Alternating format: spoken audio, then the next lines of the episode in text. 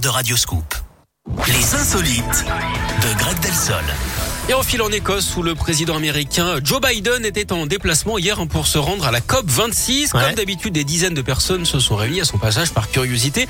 Mais l'un d'entre eux s'est montré dans une situation assez particulière. Au passage du convoi présidentiel, sur les petites routes du pays, un homme s'est mis debout devant sa fenêtre pour prendre Biden en photo.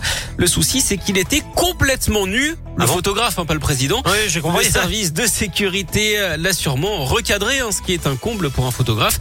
D'ailleurs, Eric, vous savez ce qui peut arriver de pire, justement, un amateur de photos Non. Ah, C'est de tomber dans les stéréotypes et que du coup, euh, ces photos euh, soient un peu clichés.